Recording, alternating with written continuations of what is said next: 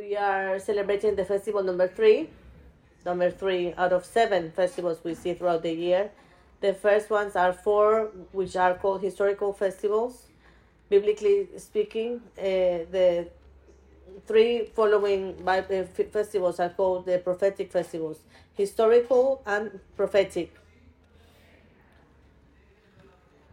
You need to help me preach today, please. So, the first four go with what we call a Holy Friday, the death of the passing of Jesus Christ. Look at my hand for a moment, please. Third day goes with the day of resurrection, and we have the one in the middle called the unleavened bread. Some of you are not very familiar with this unleavened bread festival. And the fourth festival is Pentecost, which is the one we will see in two three weeks time. And towards the end of the year, well, not maybe halfway through the biblical year, in October more or less, and September October, we will see the festival of the trumpets, the festival of the Day of Forgiveness, and the festival of the shelters. And right now we are number three. We had a slide, but um, let me just explain it this way so that we could all understand. Today we are celebrating this festival, and this festival has various meanings. The Lord always has, He not only has one meaning, but He brings an even deeper um, teaching. The first one is that Jesus resurrected. That's the first meaning. We're going to close to the Lord for this. He resurrected. And this is the foundation of our faith. It's not something everyone knows, even though we don't really know what it means. And today we will go deeper into this, into what it means, and one of the greatest meanings of uh, for, for Jesus' resurrection. We will see it sooner, soon later today. But the second meaning is that Jesus is the first fruit of those who will resurrect, and this is our hope. Since Jesus was resurrected, we will resurrect with him. And this fills us with great, great joy and fills us with something that is supernatural. But in the third place, um, we understand that we will resurrect as well. So it means that the day you die, the, the Lord, by believing in Jesus, your body, um, not your body, but you will be resurrected and we will go into eternal life. And the fourth uh, meaning, what we saw on Friday, and a lot of people highlighted this and I really liked it, is the meaning of the fact that to follow Jesus, the Lord has to be first. The Lord is always first. If you want to walk with the Lord, He always has to have first place. If He's second, it's the same as if He was last in your life. He won't take a second, third, fourth place, or thousand place. Every place after being number one is number is the last place for the Lord. But the fifth meaning that we will observe today, we will look into today, and we, we would like the Lord to talk to us about today, is that Jesus uh, shows us His power and gives this power to us. So this festival talks about the meaning uh, um, that the resurrection is the power of God in our lives, and this is what we will talk about today. So let us go to the biblical principle for today. If you want to make notes, take notes. Jesus Christ is the foundation to have a resilience, a faith that is resistant to the impossible.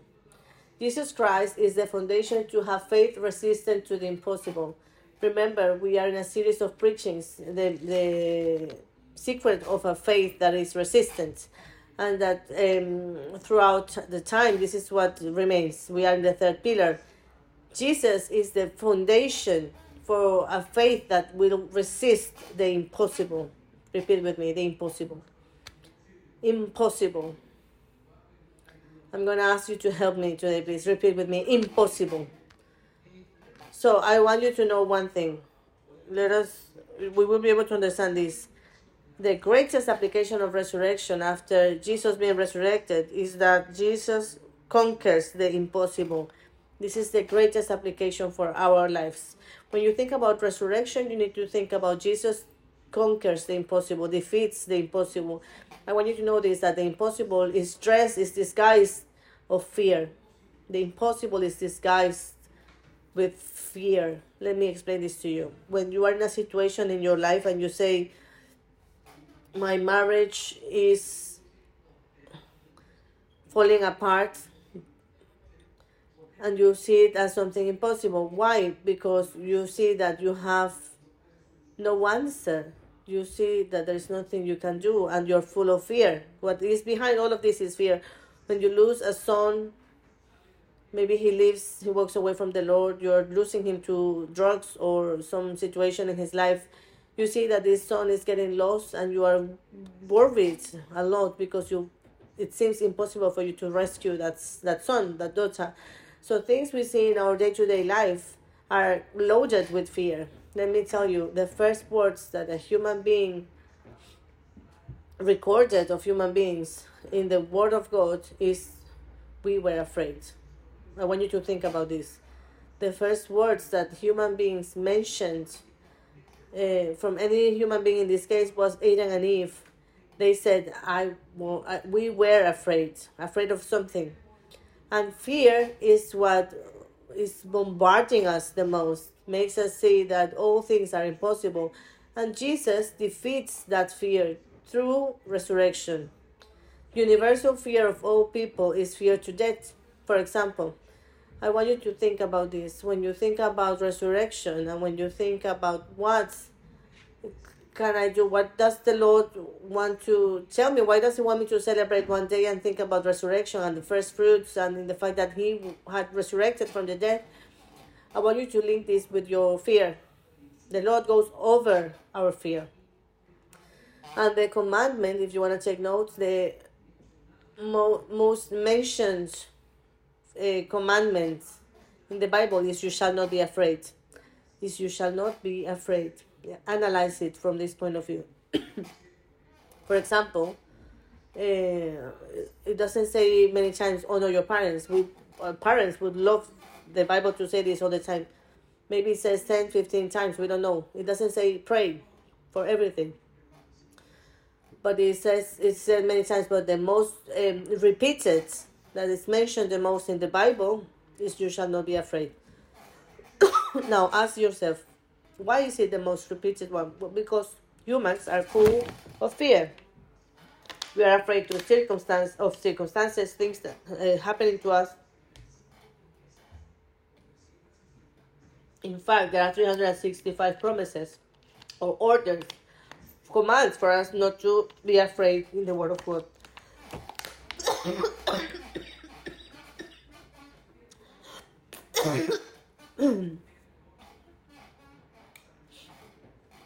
Sorry, the Lord knows that we are afraid for many things. You are afraid of what's going to happen in the future, afraid of our circumstances, afraid of being left alone. Some of us say that we have no fear. And I want you to know that you and I, we are all afraid of something.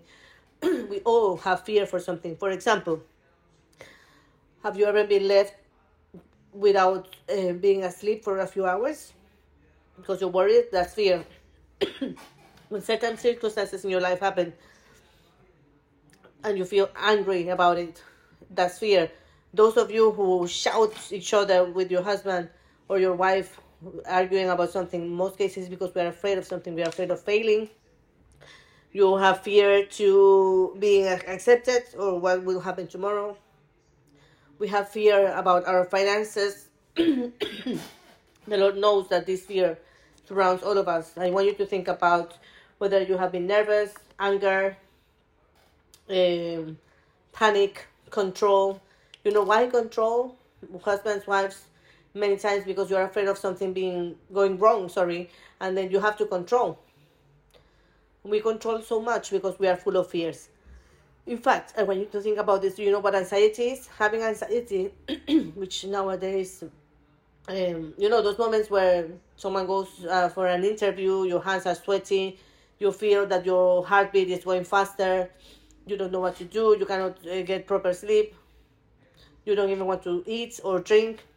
That's anxiety and this anxiety is simply fears from an early age coming out when you are an adult.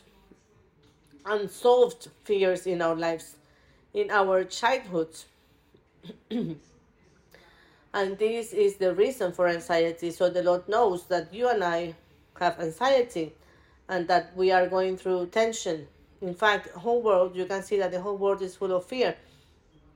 For what? For the rent to go up, uh, for day to day products to go up, energy to go up, of being left alone, fear for a war.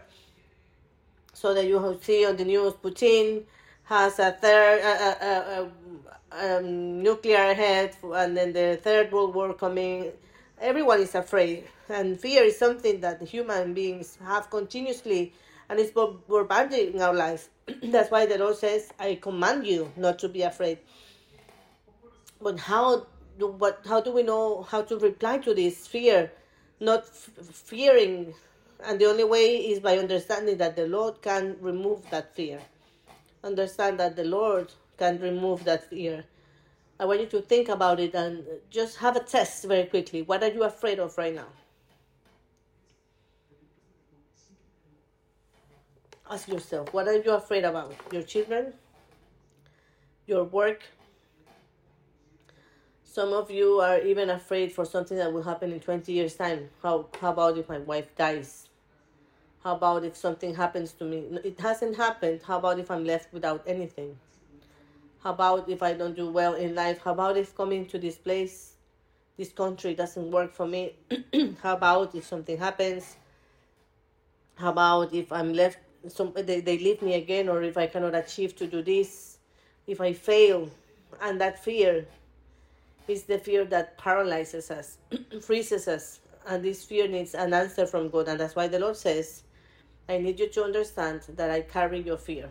Now, resurrection is a synonym or an answer to something impossible for human beings and is to remove that fear. It's showing human beings you can do everything with me. And how can he prove this to us? Is through his resurrection. I want us to go to the outline the notes we have and come to the first verse with me. John 20 19 to 20 and i want you to think about this Imagine the resurrection. First day took place. They take Jesus, beat him up, crucify him, kill Jesus. And the apostles uh, uh, are scattered everywhere along the country, the city. They are hiding because they have just killed their master, their pastor. And the whole church is being persecuted. Everyone is is in bad shape. well then Jesus resurrects, sorry, Think about it, please. And Jesus resurrects, and the apostles are fear, full of fear. Sorry. John 20, 19. That Sunday evening, the disciples were meeting behind locked doors because they were afraid.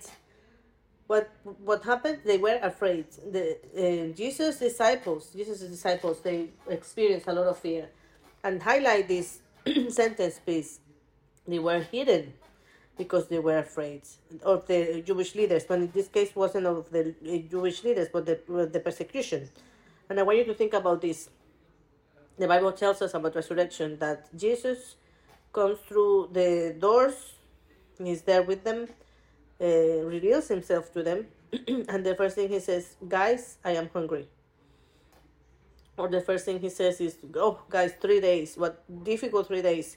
Or he says, guys, well, we almost get killed. Or the first thing he says is, guys, I'm here, don't worry. What he actually said in the next verse is, um, suddenly Jesus was standing among them. Peace be with you, he said. The first words from Jesus for his disciples were, Don't be afraid. The first words after resurrecting, Don't worry, I am with you. Another version, says, and you can highlight these words, peace be with you. Another version says, don't be afraid. Don't be afraid, I'm with you. Another version says, don't be afraid, I'm here. The first thing he, Jesus said after resurrecting is, don't be afraid. He said it to the women, to everyone, because they were panicking, and panic had filled them completely in their lives, and it was it, it wouldn't let them see the Lord and the work that the Lord had done in their lives. They had already see, seen him doing miracles. They had seen him multiplying the bread and the fish, resurrecting Lazarus. Think about all the things you have seen the Lord doing in your life. Suddenly, a day comes when you don't see him doing anything. No, there is no salvation here anymore. My children won't be recovered. My marriage won't be recovered and you come to a point where you find it impossible. and this is what the Lord says that He wants to treat in your life with the power of resurrection. Now, see verse 20. As he spoke, he showed them the wounds in his hands and his side. And note the reaction of the disciples. They were filled with joy when they saw the Lord. and I want you to highlight these words. They were filled with joy when they saw the Lord. I want you to think now about the situation in your life. Suddenly, everything is looking bad, and suddenly someone comes and tells you, Don't worry, everything is gonna be okay, and you trust that person. And what happens is that you receive rest. And I want us, and the Bible wants us to receive rest through the power of resurrection. It doesn't matter for those who are believers, it doesn't matter whatever difficulty you might be going through cancer, you're fighting drugs, a marriage that is falling apart, you're fighting against a tremendous debt, some family situation in your part with your uh, spouse, an internal situation. Jesus is telling you, don't be afraid. Don't be afraid. I have the power of resurrection for you. I have the power of resurrection for you. Amen. Do you find this amazing? Put your hands together for the Lord. So I think that resurrection is one of the most uh, un, um, the, the least understood subject. We are always led halfway through, but we always say Jesus died for me. But I want you to know one thing: if Jesus simply dies for you, and He's not resurrected, then salvation is worthless. Okay? If Jesus simply resurrects for you, it doesn't work. Sorry, if He only died for you, I want you, you to think about this. The first disciples didn't have Bibles. So they couldn't be taught what we are taught at the connection course or what we do at the healing course and all these things. They didn't have all these tools. The Bible came along in uh, maybe uh, 1,500 years. Um, so I want you to think about this. When a person would say that they wanted to know Jesus, they wouldn't say, Come, do you want to invite Jesus to your life? No. They wouldn't tell say that to that person, but they would say, Do you want to follow Jesus? And they would be like, Okay, but if I follow Jesus, what would I do? Well, Jesus is going to transform your life. He's going to do this, he's going to do that. But how can you reassure me? And the person would say, Look, Jesus resurrected. We saw him being resurrected. And that person would immediately place all their trust in this. And, and, and I imagine that they started um, looking at their lives around that doctrine, that understanding. But if Jesus was resurrected with me, then I can do this, then I can do that. if Jesus was resurrected, then I can be resurrected with him. And that's the foundation of everything we know. If Jesus was resurrected, then our faith is strong. But if he didn't, then there is no reason for me to believe in him. That's why it's so important for you and I to understand the power of resurrection and understand how this power is managed. when we talk about the power of resurrection, I was explaining it in the first meeting. With Darwin and Luisa have a three-year-old boy called Samuel, and he watches TV. And when he watches TV, he sees a Spider-Man, and he lives every day running. I have seen him myself running, and he goes like doing this. He gets told off, and he does this, and he thinks that there's um, um something coming out of his hand, covering the mouth of those who are telling him off, and he is having a lot of thoughts around that and I, obviously that doesn't work for him but in his mind is the idea that he has of what power is. Now i wonder what idea you and i have about what power is? Sometimes it's a wrong idea.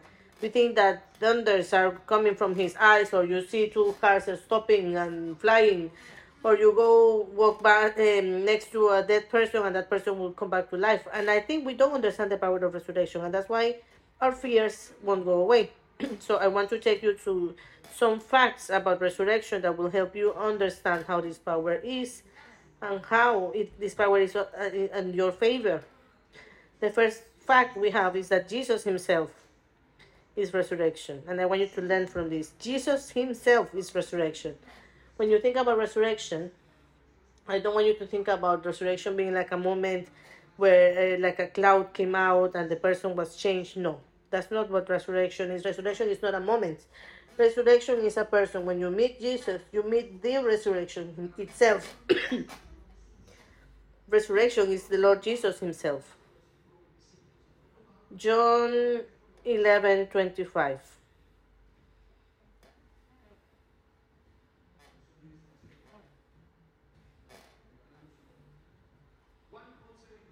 John 11 25. Let's see what Jesus said. Jesus told her, I am the resurrection. I am the resurrection. I am the resurrection and the life. I want you to highlight these words. I am the resurrection. Resurrection is not a moment. Resurrection is an act. It's not a, it's a person. Whoever knows Jesus knows resurrection.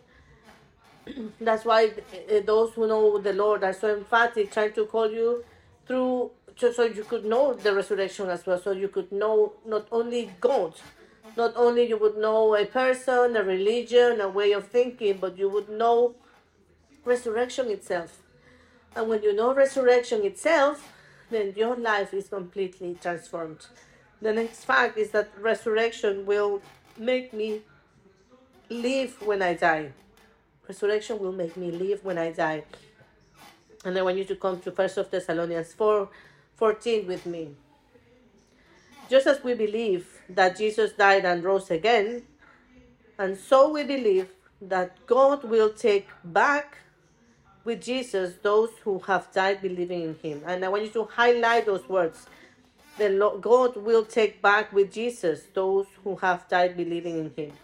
It means, look at this, when you die, when a person dies, will solve something that has never been solved before, something impossible to solve for us.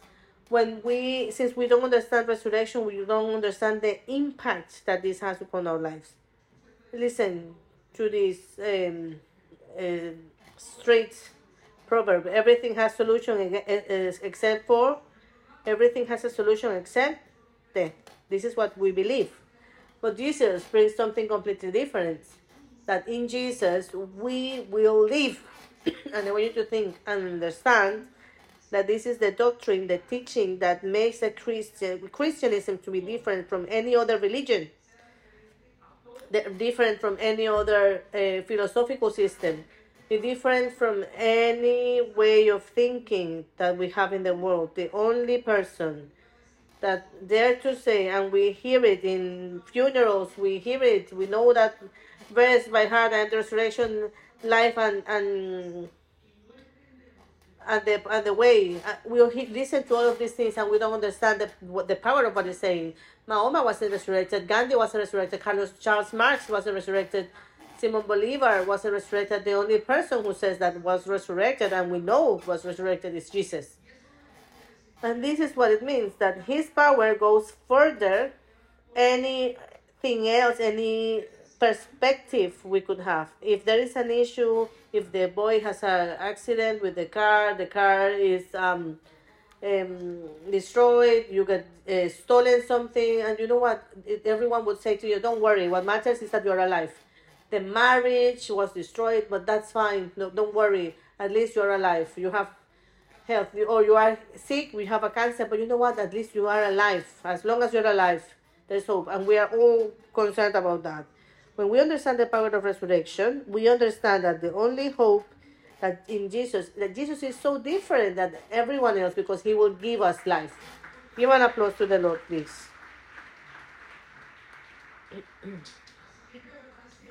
the next truth is that resurrection makes me be reborn. So resurrection is Jesus. Resurrection will make me be born again.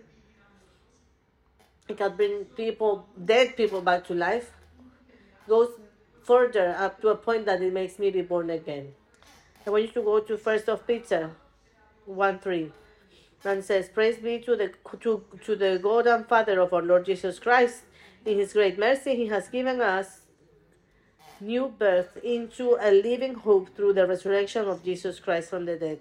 He, he made us be born again. Highlight those words, please. And also, think about this. How many times I know people, even from the church, that says, ah, I would love to be different. People have said to me, Pastor, I would even like to die.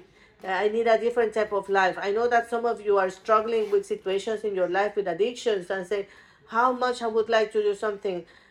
You see people and you say, I would like to be like them. But what you're really saying is, I would like to be someone different. because we are not happy the Bible says that the power for you and I to be different lies in the resurrection of the dead. The power of resurrection. See the last part. made us be born again through the resurrection of the dead. I want you to highlight the words through the resurrection of the dead. Um, Jesus made us be born again so you could have a hope. Resurrection transforms my life. Why are believers transformed? Why can a person change? Why a, a father that haven't seen their children for a long time comes to church and then a few years after they, they see him and their lives are completely transformed. It's not what the person did, it's what Jesus has done in that person. But all this power comes from an inner power and supernatural that is called resurrection when a person chooses to walk with with Christ, understand the resurrection, and says, "I want the power of resurrection in my life," start experiencing changes. Called uh, it's a transformation or sanctification. And I want you to know this: the only thing that can transform you is the power of resurrection. What has transformed me throughout 20 years from a person that I used to be before uh, and I'm now a lot better or has transformed you into someone a lot better is the power of resurrection. And this is what the Holy Spirit is working in your life right now.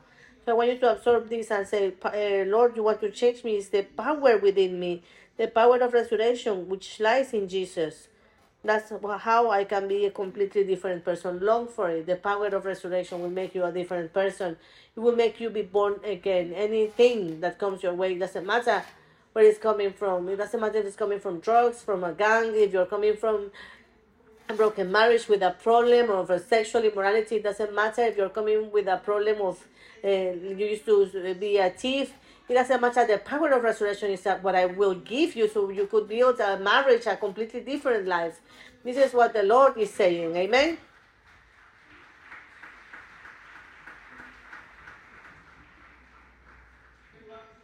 But resurrection, the next point, the next truth is that resurrection is the foundation of everything we know about the Lord. Everything you know about the Lord and what we know about the Lord is placed over the resurrection of the dead. The very same Apostle Peter, that's to say, or Paul, sorry, that's to say, is the foundation of everything we know about the Lord, about God. Uh, Apostle Paul says, without resurrection, there is no gospel. It's, a, it's all fake. If Jesus wasn't resurrected, everything we're doing in the church, everything you give, everything you serve, your time, your meals here is just the same as nothing. These are all lies for you and for me. The Lord says, if the Lord won't bring, won't resurrect the dead, and if He didn't resurrect Jesus, everything you have believed in is just an illusion. It, it, it's worthless. but where is our trust? Because there is a moment today we are happy, but from Monday to Friday, we go through intense struggles, and the Lord tells us there the power of resurrection is holding you. And I want you to go with me to First of Corinthians chapter 15. That says, because for what I received passed on to you as of first importance highlight these words, please. What I was saying at the beginning, they received something. The first, when they would say, okay, do you want to meet Jesus? The first thing they would be told is he was resurrected, resurrected, resurrected. And they had to start working the lives in front of this concept. What does resurrection mean? Why is it so important? Why can I believe in someone that was resurrected? And that is the guarantee that I have so that I could, if it really, if it truly was resurrected, the guarantee for every word, every promise be fulfilled all the way to the end.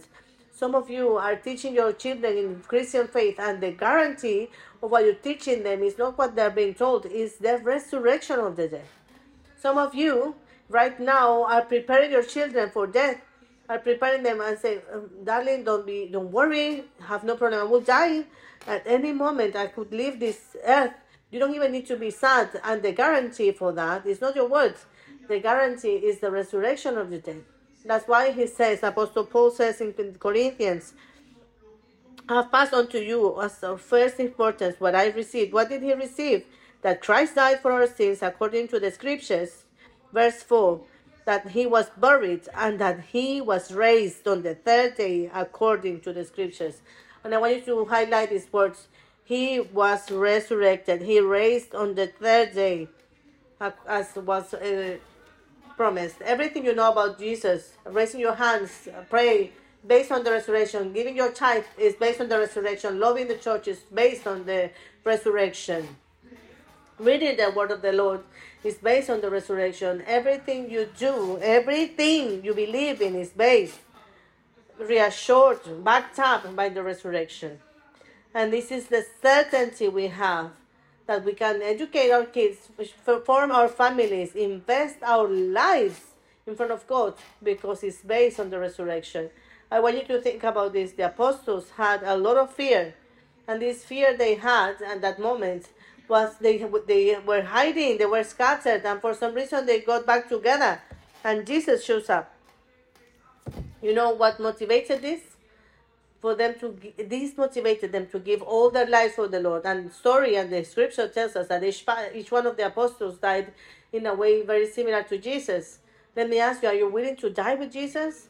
Some of us, you know what we would say in this moment? If if a persecution would come, we would just run away. You would just flee from here and just say, oh, that made I almost get killed in that church. But some would stay to say, Jesus, take my life because I believe in your resurrection. I want you to go with me to the next part, the next fact.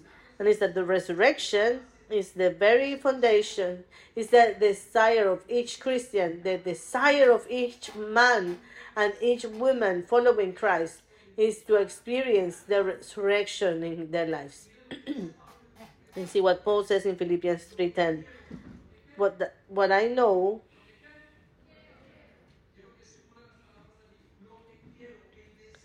that knows the, the longing of Paul wasn't having a car. He wasn't longing to to have a wife, to have a car, this is the longing of the first believer. What I really want is uh, to know Christ and experience the mighty power that raised him from the dead. This must be my desire to experience the power of resurrection. Paul was so clear on this. He knew I want to experience this desire. How can I experience this thing called resurrection? Remember, there were no Bibles, as I was saying at that time. And what people could say was only the fact that there was a man called Jesus, he died for you, and he was resurrected on the third day. He was sent by God, he was the Messiah. And I want you to know that this man resurrected. If you believe in him and you and if you follow him, the guarantees that this man is gonna resurrect you tomorrow. It doesn't matter whatever circumstance you are going through. You know what they were doing? They were going over any type of fear they had. They went through so many fears above uh, so many fears that they said, it doesn't matter, I don't care about universal fear, kill me, take my life away, I will not deny Jesus. I want to see what's happening. I would love the Holy Spirit to make you understand this. And Paul said, the only thing I want is to experience the power of resurrection.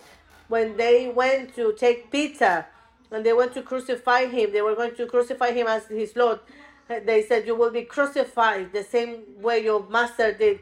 And peter with so much um uh, so in, in a such a categorical way he said you can crucify me but upside down. Like saying i'm not afraid of being crucified but the only thing i want to do is to honor my lord. Give an applause to the lord please. Each person the power of resurrection is what every believer wants to experience and at the end of the verse says but I want to share with him my uh, suffering. I can learn what I what it means to suffer with him, sharing his death. If you are following Jesus, your desire must be at the end of the day to give your life for Jesus. I want you to stop for a moment and think about this. Why would a man leave his office, his good job in these Western countries, and his nice company, and say, "I want to leave everything," and goes to Africa, to Latin America, goes to the mountains, wherever he wants to go and says, I don't care about anything. The only thing I want to do is to know Jesus. And they stop living like Moses did, living in the palace of the Pharaoh with all full of so many things and excess in life and luxury to go and be dragged and stoned and attacked, criticized so many times and go and become the boss of what would be called the people of Israel. You know what made him do it? The power of resurrection in him. Each believer needs to know the power of resurrection. It's the longing of the believer, inner in, uh, desire. You don't know it, but if you have Jesus in your life, you will want to resurrect. You will want to have fire in your heart that will help you give everything and take us to the next fact, which is to give ourselves up to Jesus. It's the power then to give my life completely to the Lord. You ask me, boys, why can I when you not give yourself to the Lord? Well, because you haven't experienced Jesus in his resurrection. And when we when I say that, it's that we don't experience that inner fire, Lord, I need to give everything. Listen to the same apostle Paul in Second of Corinthians chapter 5. He died for everyone so that who receives his new life, listen to this, those who receive the new life will no longer live for themselves in, in the Lord tells us those who receive the reason why we have resurrection is so that you will no longer live for yourself. I no longer live for what you want. I no longer live for what to accumulate richness or to have a good job, to have um, a degree. Now you live for Christ. This is the desire of resurrection. See what it says in the next part of the verse. They will live for Christ. For who? For Christ who died and was raised for them. The power of resurrection makes me deny myself, and I don't want to live uh, for me anymore, but I want to live for Christ. And that's when you have someone completely surrendered to the Lord. But there is an inner power, deep, profound power, a fire directly from the heart, making that person wanting to give themselves for Christ. That's why we understand that the church today hasn't known the power of resurrection the power of resurrection, we haven't mm, seen it properly because we are not willing to die. I repeat, if now we were persecuted, how could we, what would be our reaction? We would hide, we would deny God. Look, I find people telling me the pastor didn't say hi to me and say, you know what, I won't go back to this church because they don't know the power and the meaning of Jesus resurrected for you. Others leave because they have some reason. Others say, I don't like it. I have a car to look after, a job to look after. Others say, No, I have a desire, a sexual desire. I want to look after this desire. Others say, I can't. Others won't even understand what it means. But those who are willing to die are those who have understood the power of resurrection because they no longer live for themselves, they live for Christ. I want you to highlight these words no longer live for themselves what else is there in your life that you could live for? Boys, how many careers do you want to take? Men, how many pounds do you want to accumulate? How many children do you want to have? How many jobs do you want to do you need to have? Where will you stop? Where how would you be satisfied? Where would you be satisfied?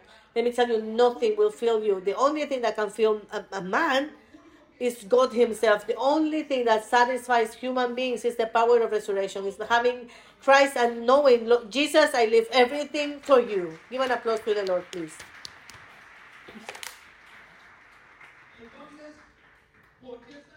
So why is it so important to understand resurrection in your life? And I want you to go to this principle. It's so important because it takes you to know the power of God, to trust in Him and not in me not in yourselves.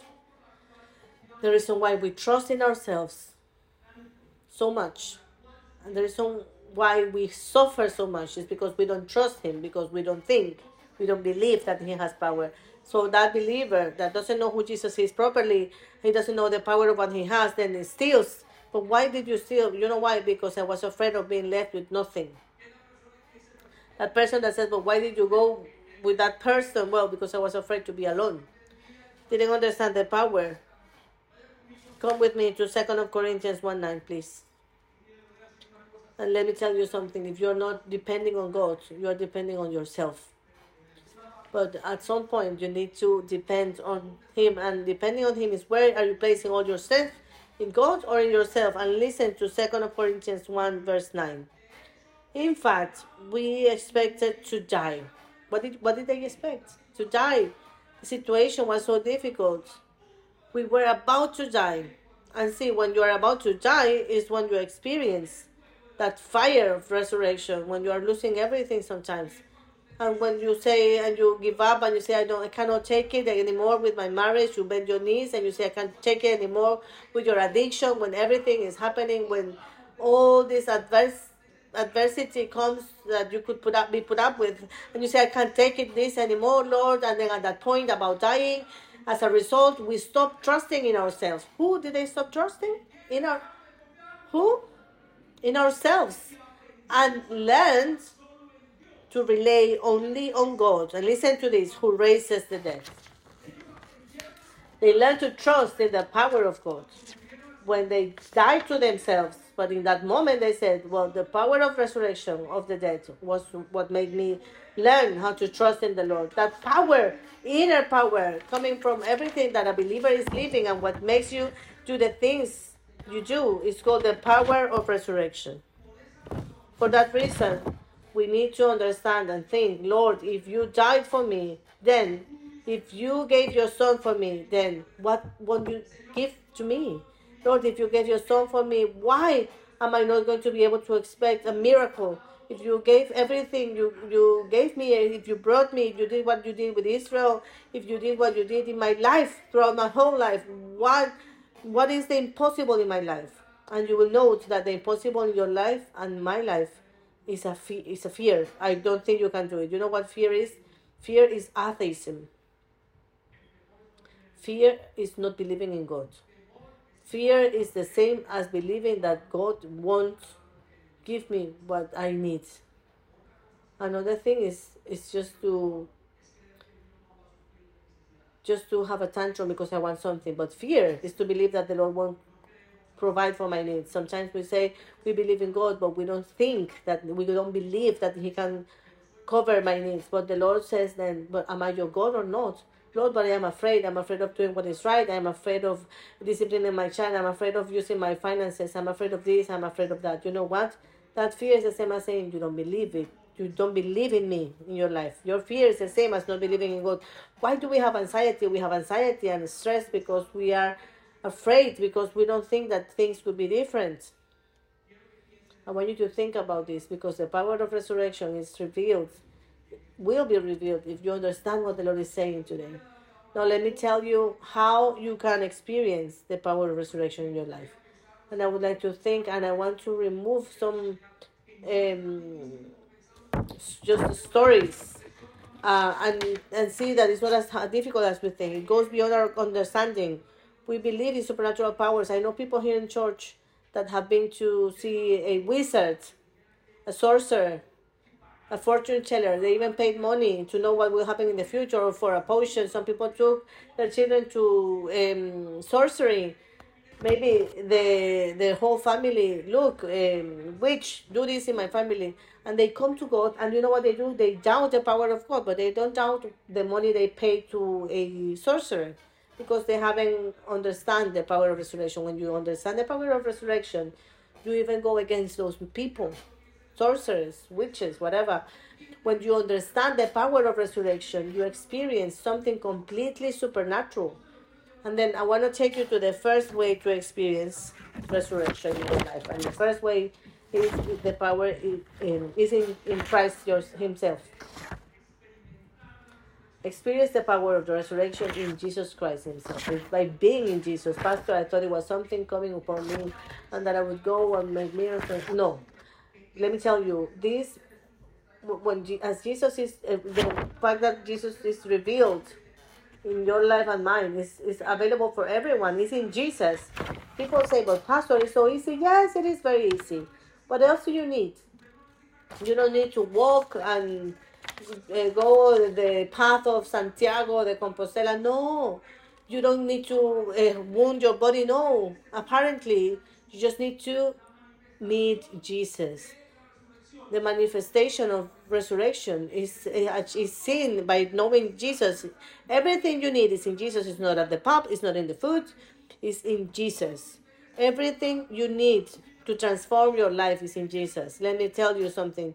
I want to tell you who God is. For a person to, any person, any being be qualified as God needs to have four things. First, has to know everything. Number two, omnipresent, can be everywhere. Number three, um, Almighty can do everything. And number four needs to be eternal, everlasting. None of us meet that characteristic, those characteristics. But if we look at our relationship with Christ, He meets all of them. And the Bible tells us that He can know everything in your life. In this moment, He knows every situation present in this church, anything that you are thinking about in this very moment, the situation, the circumstances that will happen to you in the future, every single one of our lives, our thoughts are being taken care of by the Lord Himself. It's everywhere because it's in your heart, from the corner up there, in the in everywhere.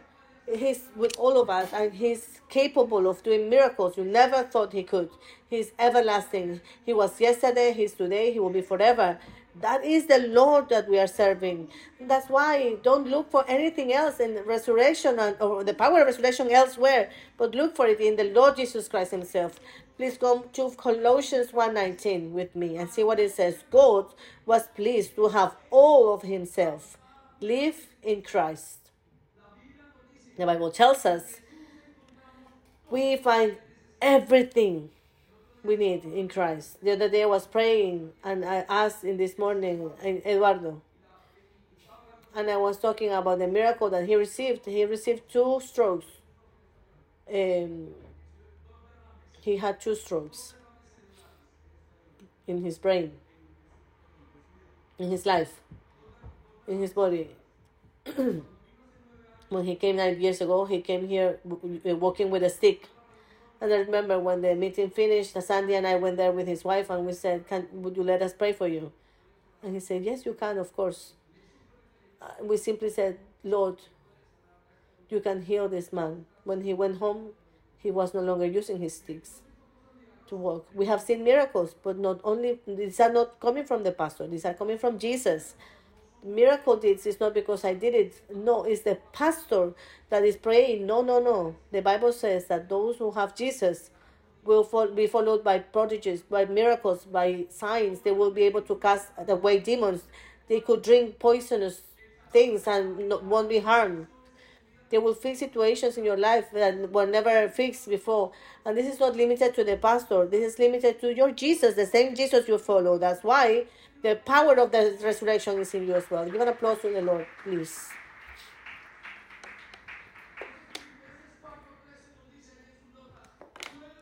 Philippians 4:13 says, I can do everything through Christ who strengthens me, strengthens me. I can do everything through Christ who makes me stronger. you may say, Pastor, but you don't know. I don't know, but he does any situation. And you would say what comes to your mind, money, an illness, but how about if that situation you cannot solve, that inner decision you cannot walk away from, what the Lord is asking from you, and you cannot give to Him right now, and you find it so difficult. That same situation is that what the, Jesus said He can do through Christ. Most people think that the great miracles are precisely a, a, an arm growing again and we have seen miracles. I know miracles of people who took their children at some point um, uh, placing um, someone getting the the the hand crushed by a car and the hand was completely destroyed and then the miracle of the hand being restored. But you know what the greatest miracle i've seen the transformation of a life a, life being transformed after so many things happening to that life. That's the greatest miracle of the resurrection of the dead. You, do you think that the resurrection of the dead is to do things and move mountains and to be able to say, ah, if I could, uh, I would make a new place right here? No, that's not the power of the Holy Spirit. The power of resurrection comes for you and for me. It's the way how the Lord operates in these situations. Let me take you to the second reason. The second reason, or the second way actually, to experience the power of resurrection is uh, in understanding that this power is placed in clay vessels, vessels of clay. You experience the power of resurrection in clay vessels, and I want you to understand this because this is a myth, one of the greatest there is. The, the pastor, the Lord won't use me because he needs someone perfect, and it's not like that. Pastor, the Lord will never use me. He will never be able to make it with me. And see Second of Corinthians chapter 4, uh, verse 7. Now have this light shining in our hearts. When do we have it? When? Now. It doesn't say we will have it. It says now we have it. It's present. You have this now. this fire, what you have right now, the resurrection from the Lord, you and I have it today in this very moment. And listen to this, but we ourselves are like fragile clay jars containing this great treasure. I want you to highlight these words, thinking that I am a fragile vase of clay containing such an amazing treasure. The Bible says that everything the Lord has placed within us is not ours. When we talk about the miracle of Eduardo in this moment, let me tell you that day when I placed my hands in his uh, legs, I didn't have heat coming out. I didn't feel anything. I didn't experience anything. Absolutely nothing. I experienced nothing. I didn't say a word different from uh, whatever I had said before. I didn't think I was going to be showing something greater. No, because it's God Himself who does the miracle, but He does it with vases of clay. Pastor, but the Lord can't use me. What do you mean He can't use you? He uses the sinner. It doesn't matter whatever you are. If you are in an addiction, the Lord can use you. But you know what the problem is? The problem is that you don't want to let Him. The problem is not for you to have an addiction, it's not your anger, it's not uh, your control issue. The problem is that you don't want to clean yourself. That's why the Lord won't use you anymore. The problem is not your sin. The Lord died for that reason, and in fact, He loves to do things with people that don't look like much. We always say that at CCI, the Lord is very short in staff for choosing us with all our flaws, our situations. We have had issues at home. We have had e- issues with uh, with um, as a couple, with our children, with our finances, with anger, with bitterness. You give it a name. We don't try to hide anything. You know why? So that the that treasure of God could be shining in the in the in that the life of the person. The problem is that we are religious and we want to keep an image of everything being okay, and that's where we have the big problem. That, that's why the Lord can't use us. But listen to the next part of this verse.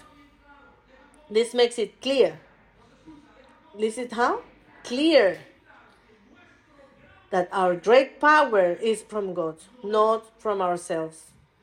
The reason why you are not improved and the Lord sometimes cannot finish the work in you is because he cannot highlight himself. And that's why he says, the reason is that this great power, you need to know that the great power is coming from God and not from yourself. If you are perfect, you know what they would say? Is because he's a perfect man. He doesn't sin, he doesn't do this, he doesn't say that. And that great religiosity makes the power of God to be dormant in our lives. John 15, verse 5, in your notes, please. That's why Christian life says in the last part of the verse won't produce fruit if it is uh, apart from God. For apart from me, you can do nothing. That's why it was placed in fragile vases of clay, so that you and I could know that we can do nothing apart from Him. And I repeat, it's not the pastor. You can restore your marriage. I don't want to restore my marriage. Well, the Lord can give you the desire to restore your marriage. You can restore your alcoholism.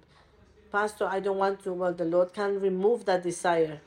You can do anything that you find impossible in your life by which you are so afraid of. You know why you won't make more. That's why you make bad decisions because you're afraid of what's going to happen tomorrow. And that power that, that fear is consuming you from within. We are afraid of failing. We know we will fail if we make bad decisions and consumes us from within. It gives us anxiety. We lose our hair.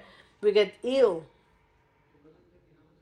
Because we don't stop we, we cannot manage to trust in his will and he says you can be nothing apart from me let me take you to the third way of experiencing the power of resurrection and it's very simple it's by reading the scriptures reading the bible Pastor, I didn't know that reading the Bible. Well, you have to read the Bible.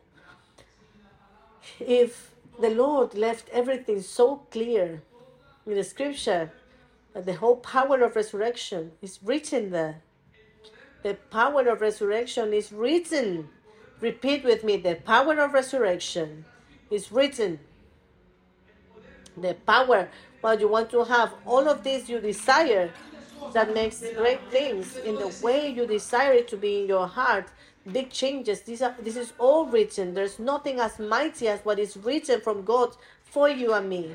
And this is what you're holding on to, uh, like a column, like an anchor in your life, so that you could please be changed. And let me explain to you how it works. You may be wondering, but Pastor, why why haven't I been able to change so many things in my life? Because you are not understanding the power of resurrection can be read, understood, comprehended. Uh, let me give you two meanings of the term word. The first one is logos, and the second one is rhema. Repeat with me, logos. Repeat with me, rhema.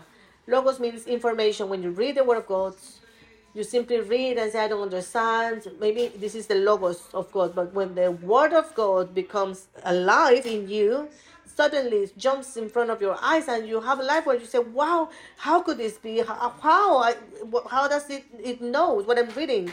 Knows that this is my actual situation. As Sandy was reading Psalm 27 today, some of us said, This is exactly what's happening to me because the Word of God, which is the one that has the power of resurrection, is alive and that's why he says that you can speak about the word of God, you can pronounce it, and then you live it, and it, transforms your life. What the problem is, is that many people only want the logos. I know people from church uh, that only knows how to live the logos of the life, but have never experienced the rhema let me ask you, when was the last time you experienced that Rhema the Lord actually spoke to you and you understood what it said in a supernatural way?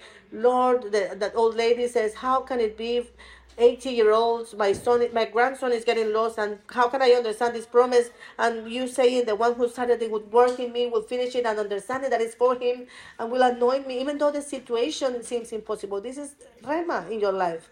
That's why the Word of God has so much power. But since we don't read it, we cannot understand the power of resurrection in our lives. That's the problem.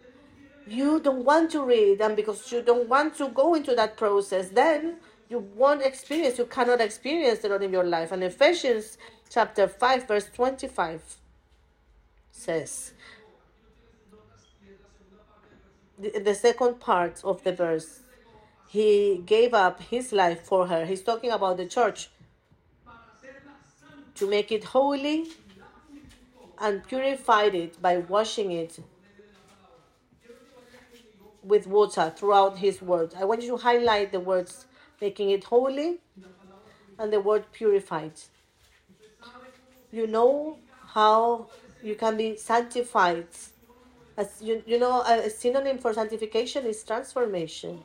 How can a person change their lives? How can believers change? Because every day you're reading, the Lord is telling you, and they are understanding and seeing that this becomes life in front of them. And the next verse we're about to read says that the Word of God is a spirit, is alive when you read it, when you pronounce it, it's alive. When you pray, it's alive. When you understand it, it's alive. But if you don't read it, you will never live it. That's why the world cannot use more people and more people in the church nowadays and won't experience the power of resurrection nowadays because you're not in love with the word of God. You don't expect the word of God to talk to you. The power of resurrection is written and is and you can it can be found by reading the Bible. See what it says the next part it says purify the church. So all of us sanctified it transformed it. You left your sins. Everything was done through the word of god. I want you to highlight the, the sentence saying throughout the word of god. Everything was made through his word. It's the word of god that transforms us. It's the word that you listen to that uh, fills you with so much hope when you say how can it be that what the lord told me today is a fact for my life it's the word that is transforming you, making you change. It's the word of, that God uses in the moments of difficulty. So look, most pastorals, at. I'm talking with people, marriages, circumstances, legal problems, so many things. And the truth is, I don't know what to say.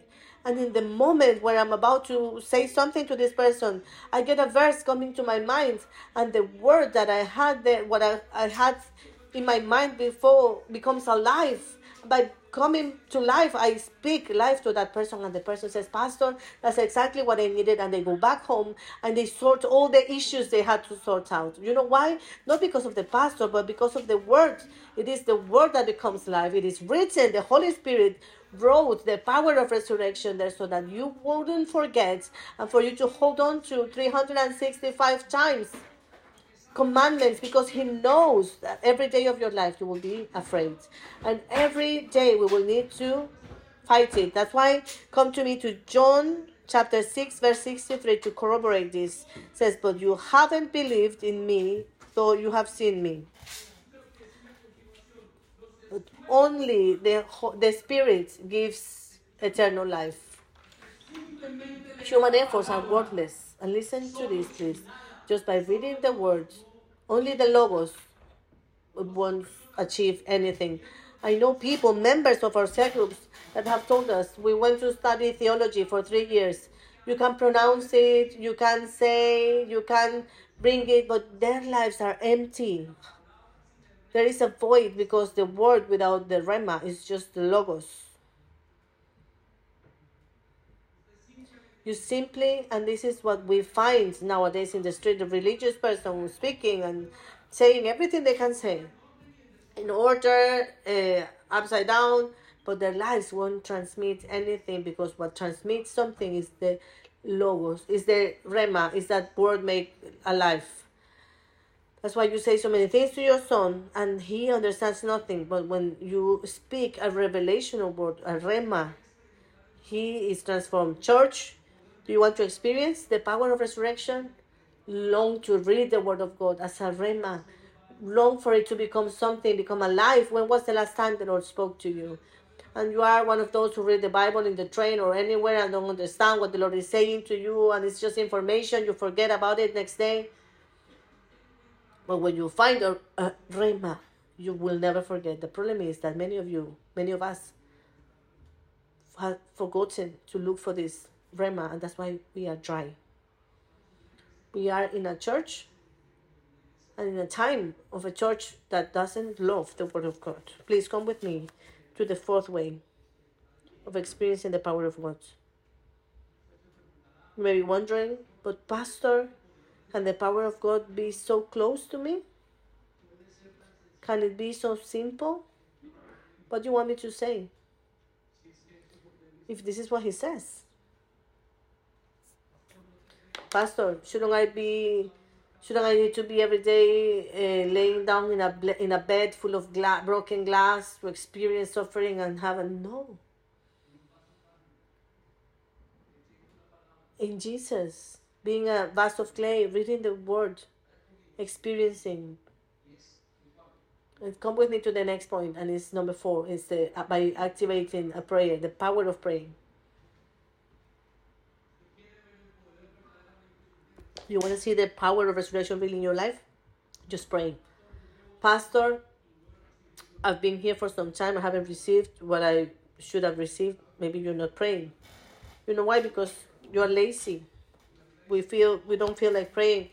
And the Bible says that we don't receive because we don't pray. And if we pray, we don't pray in the right way because we pray for ourselves. And the Lord says, I cannot do it like that. Listen to Matthew 16 19. The power of resurrection is not automatic. Listen. The power of resurrection is not because you think about it. The power of resurrection always is born in a prayer. The day we were with Eduardo here, and I repeat, it's not the pastor.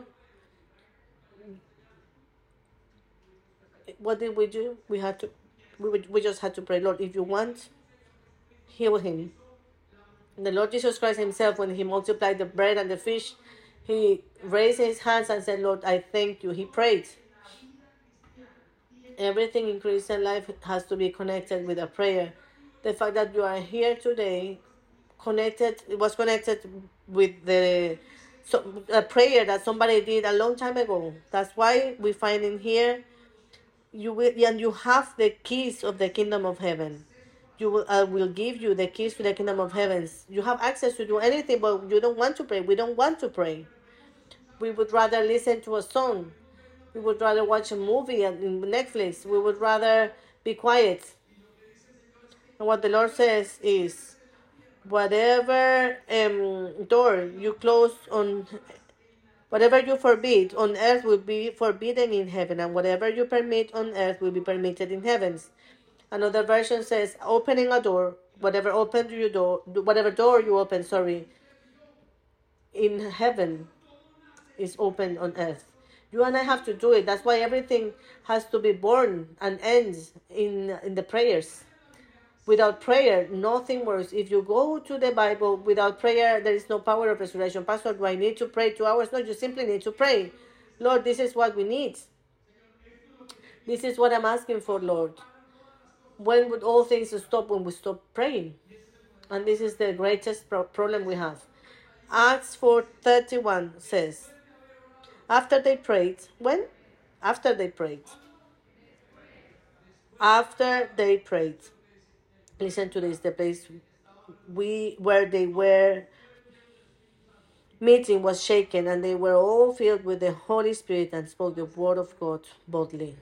Simply by praying. The problem is that we don't want to pray. What is the problem? That we want to pray for what we want. That's why we don't obey. Do you know why you don't obey? Because you don't want to. Pastor, I have this, this, and that. No, we don't obey because we don't want to. Go to the root of your disobedience. Listen, by pray, prayer, the heart of Saul was uh, Esau was cha- was changed in front of Jacob because of Moses' uh, prayers. The Lord sent the plagues to Egypt. Uh, when when Samson was about to die uh, and prayed, the Lord gave him water to to to to take care of him. Because of that prayer, the temple of Dagon was destroyed upon the Philistines and killed thousands. By prayer, Elijah stopped the rain for three and a half years. And then by prayer, the rain came back on. By, the, by praying of Ezekiah, the Lord sent an angel and he killed in one night 185,000 men from the enemy army time I will I wouldn't have enough time to tell you about Abraham who prayed for a son and received him at the age of a hundred, and Moses who received his uh, help uh, to open the, the, the Red Sea. David, who escaped the treason of uh, Saul, and Solomon, who received great wisdom as a consequence of prayer. Uh, Daniel, who was able to understand um, dreams after praying. People were kept from danger, and uncountable miracles came through as a consequence of prayer. Give an applause to the Lord, please.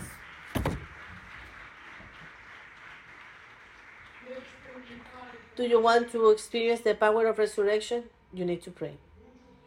A lot, a little, I don't know. Each person has a time of prayer, and the Lord will tell you, but you have to pray. If not, there is no power of resurrection. And lastly, we finish with the way, the last way uh, of experience the power of resurrection, and it's lived through the church.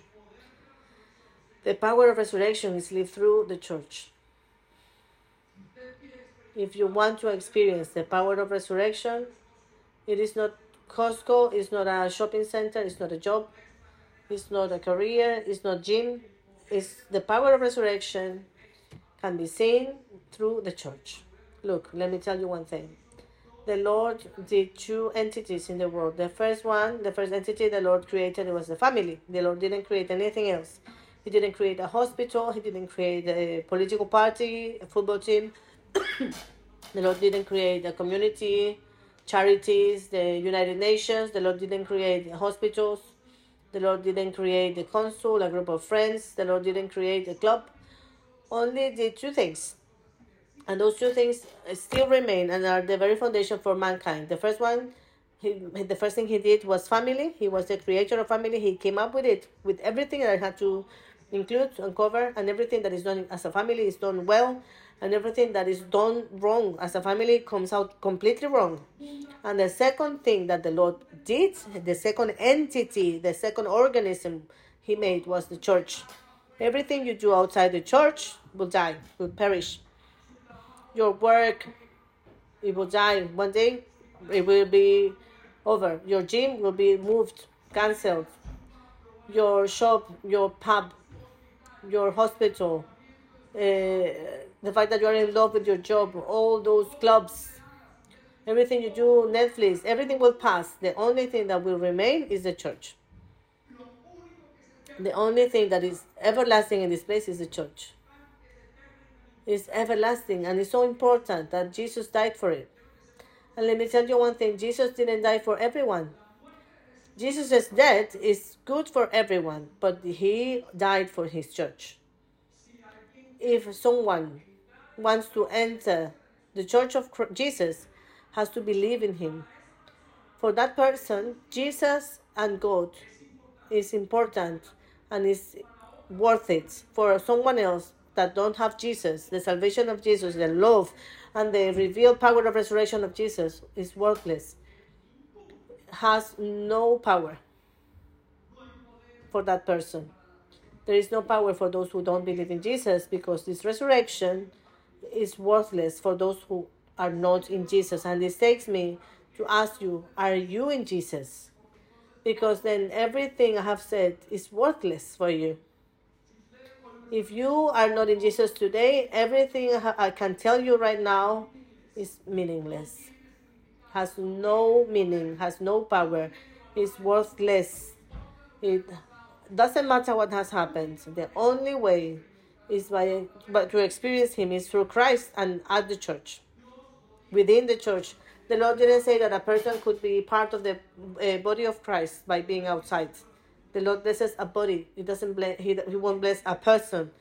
Remove uh, that term that says the Lord blesses a person. No, he won't choose a person. He chooses a church. In the book of Revelations says, I'm waiting for a church. The church is the perfect design of God. The church is the same as the family. Resurrected. What the family cannot do, the church makes it back to life brings it back to life is the Holy Spirit working through the church. And listen to Ephesians 1 verses 22 in your notes. God has put all things under the authority of Christ. Uh, under whose authority, please? Under Christ's authority. Listen to this. And has made him head over all things for the benefit of the church. For the benefit of whom? Of the church. He didn't say, I made this for the benefit of mankind. I'm so sorry, those of you who are humanists, he didn't. Although what we do helps mankind.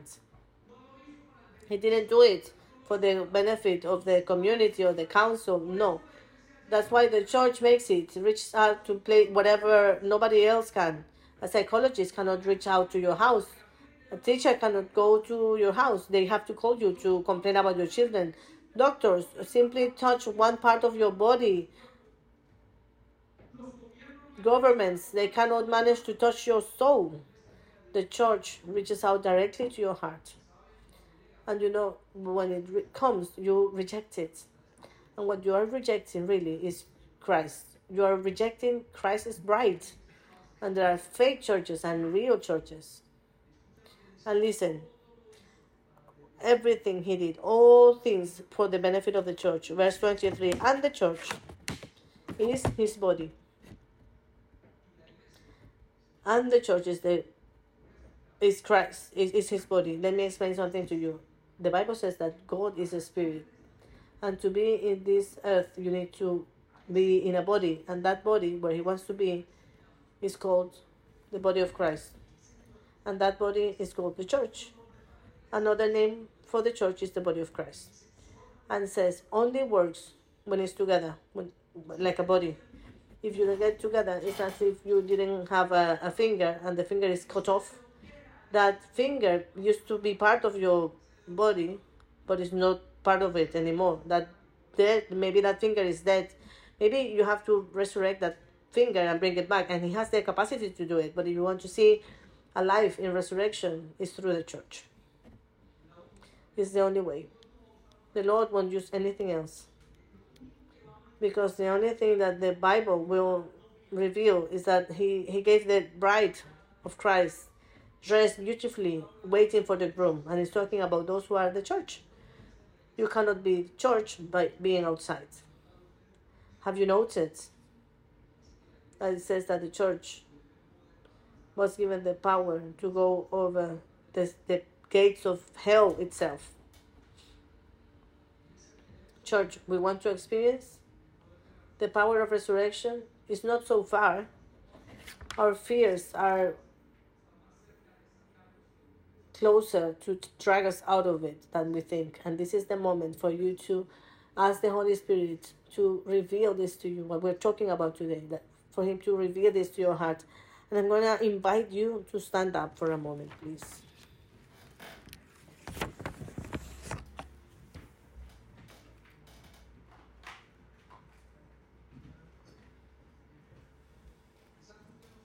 Perhaps you didn't know you had so much power in your life.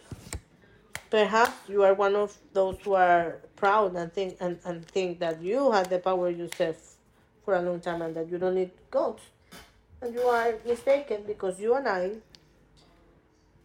arrived powerless to this place with no power at all. That's why we come broken. The world says that you can do, you can be anything you want. And let me tell you the truth. You cannot. You can do what the Lord wants you to do, or be who the Lord wants you to be. At school, kids are told, prepare yourself because you can be whoever you want in life. They're being lied to. Human beings can be or can do what the Lord wants them to be or do. And this is what we are facing today. What I'm saying today is the start point for your relationship with the Lord to work, for you to restore things in your life, for that fear you have to leave you, so we could start a new chapter. What we are saying today is the essence to walk away from that sin that can't let you walk, to walk away from that slavery. What we are saying today is a life changing decision. What we are talking about today is what changed the great man of God who continued to work with him.